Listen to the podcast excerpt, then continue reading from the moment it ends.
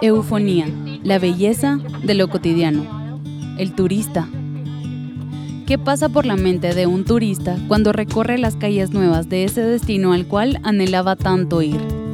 Sus ojos se abren, una sonrisa se dibuja en sus labios y asombro invade su mente. Cada nuevo paisaje, la brisa que toca su piel, el acento diferente al propio y cada una de las características de ese lugar lo dejan sin palabras y sin aliento. Asombro, una palabra que me encanta y que debería practicar más a menudo. Cada cuanto me asombro por lo que me rodea. A veces estoy tan atareada con el horario, los pendientes y compromisos que se me olvida ver de qué color está el atardecer, no importando si es gris o rosado. Cada puesta del sol debería ser contemplada y nunca perderse pero ¿qué hace que el turista se sienta con una urgencia constante de fotografiar cada momento que vive en esas vacaciones? Una calle nueva, un barrio antiguo, un edificio, una persona en bicicleta. Esa estructura impresionante, los árboles, los restaurantes y cada cosa vale la pena para recordarlo cuando vuelva a casa. Ese es el fin de sus fotografías contarles a otros y recordarse a sí mismo todo lo maravilloso que conoció, sin perder ningún detalle.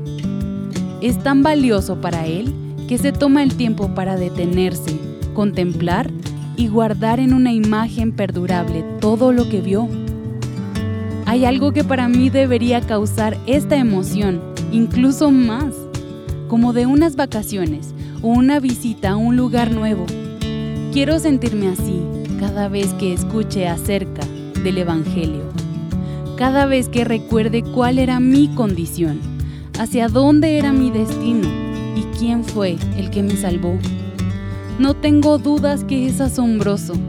Debería dejarnos sin palabras cada vez que llega a nuestros oídos o a través de una idea el hecho que Dios bajó en carne y hueso a salvar a los malvados pero porque esto no es así, ¿qué pasa con nuestro corazón que deja de asombrarse al ver volar una mariposa, escuchar a los pájaros cantar o ver la forma de las nubes, la tecnología que está saliendo o de la voz de nuestro Dios que dejó en un libro al alcance de todos los que quieran escuchar?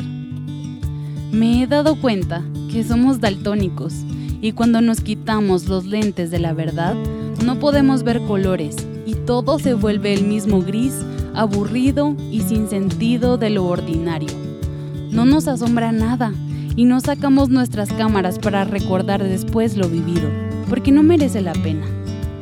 No vemos las maravillas que se nos han sido dadas, sino que vemos solo inconformidad de nuestros días y la falta de contentamiento ante nuestras condiciones. Quiero vivir como un turista asombrado del aire que aunque no lo veo, lo respiro, existe y me hace vivir, así como mi buen Dios lo hace conmigo. Que cuando vea una plantita creciendo en el asfalto, me recuerde una historia de la vida que a pesar de la muerte existe, que puedo tener gracias a que Cristo vino al mundo y murió por mí, que al reír y compartir en familia, recuerde que el gozo verdadero jamás lo conoceré en este mundo sino en el venidero. No quiero vivir solamente sobreviviendo. Quiero vivir sabiendo que nunca voy a morir y por eso tener gozo constante en mi interior. Que si tengo vista es por gracia, que si siento olores es un regalo, que si tengo amigos no los merezco. Y agradecer, agradecer y agradecer. Mi deseo no es estar absorto en una cámara y no dejar de tomar fotografías para nunca olvidar, pero sí tener ese deseo de un turista de no dar nada por sentado, porque no sabemos cuándo volverá a estar. Y al final, esos somos, turistas en este mundo. Vamos de paso a lo que será nuestro hogar verdadero, solo que en nuestro caso, nuestro hogar nos va a asombrar más que el destino de nuestro paseo. Si este mundo tiene tantas maravillas, no puedo esperar a estar en la nueva tierra, en donde todo será perfecto y nunca más tendremos que obligarnos a asombrarnos, sino que veremos a los ojos a Dios mismo y nunca más lucharemos con la falta de gozo, satisfacción ni asombro, porque esa lucha dejará de existir. Seremos completamente plenos y nunca sentiremos la falta de nada. Quiero asombrarme de todo, pero primordialmente quiero asombrarme del Evangelio, que me parezca tan increíble que quiera conocer más, que me parezca tan improbable que mi corazón ame más y que me parezca tan escandaloso que quiera formar cada vez más parte del escándalo del amor mismo que dio su vida por los que no lo merecían.